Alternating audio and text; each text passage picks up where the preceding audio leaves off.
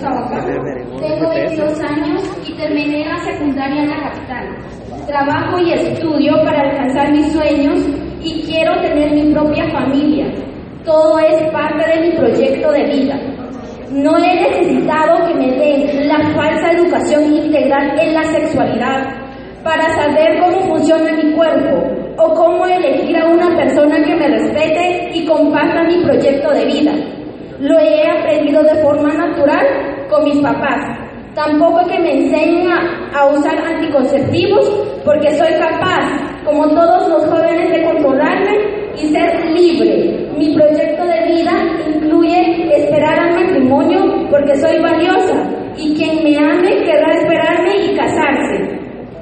Conozco la realidad de mi comunidad. Mis, mis padres, hermanos y amigos viven ahí, por lo que me importa He tenido acceso a la ley de la juventud y a las enmiendas propuestas por organizaciones que son financiadas por organismos internacionales y abortistas. Y estoy segura que esta ley no me representa y no es necesaria. No resolverá los verdaderos problemas de mi comunidad. Necesito más y mejores escuelas, acceso a la universidad y escuelas técnicas, más y mejores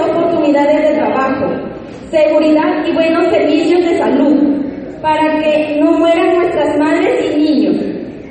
Esta ley no me dignifica como mujer, porque si en lugar de enseñarnos sobre el noviazgo y cómo posponer las relaciones sexuales hasta que podamos hacernos responsables, hacer buenos esposos y padres, si en lugar de eso nos enseñarán que está bien si nos masturbamos, empujándonos a la pornografía, que está bien si me siento atraído por un hombre o por una mujer, queda lo mismo y es normal que si tendré relaciones sexuales, evite los hijos, porque los hijos echan a perder los sueños, que los evite a toda costa, con productos que me, que me podrían enfermar y hasta causar la muerte, que los hijos no son parte de mi proyecto de vida, pero el sexo sí. Entonces estoy segura que promoverá que los hombres no nos respeten y solo querrán usarnos.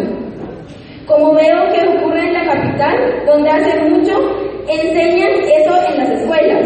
He visto a mujeres que han sido abandonadas cuando el método les ha fallado y hoy son madres solteras. Señores diputados, ayuden a nuestros padres a educarnos mejor, porque no es un derecho del Estado, sino de nuestros papás educarnos como ellos creen que es mejor. Enseñen a los hombres a respetar nuestra e enséñenos a lograr mejores matrimonios y familias, porque eso sí, rompe círculos de pobreza. Así lo indican las investigaciones. Esta ley no ayudará a las mujeres, porque ni la falsa educación integral en sexualidad, ni los, ni los productos de control poblacional evitará que los hombres beban, que golpeen, abusen y violen a nuestras niñas y adolescentes. Ninguna mujer se siente más digna o más valorada si ella usa o usan con ella métodos de control natal. Si nuestra autoestima se enferma, las mujeres nos dejamos tratar como no nos merecemos. No somos cosas que se usan.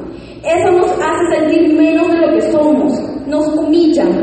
Que no nos engañen ni a ustedes.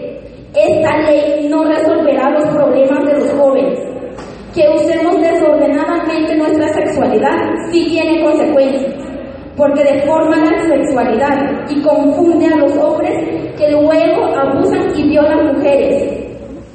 Promueve relaciones sexuales precoces que traen enfermedades incluso mortales. Es mentira que esos productos nos protegen y promueve embarazos que terminan en familias sin papá, que son más pobres que las que tienen a mamá y papá. Esto es un problema para las mujeres y niños y para el Estado. Hagan una ley que no nos ponga en peligro. Dejen de pensar que no somos capaces. No aprueben una ley que supuestamente quiere componer las consecuencias. Hagan una que resuelve las causas. Es, es lo que yo, como joven, necesito. A los indígenas aún nos educan con principios y valores.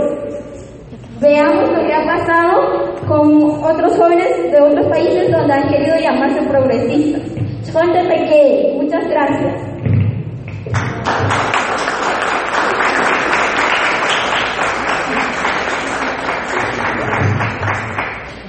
Corresponde el turno a GPS Familia. Todavía está el video, ahorita está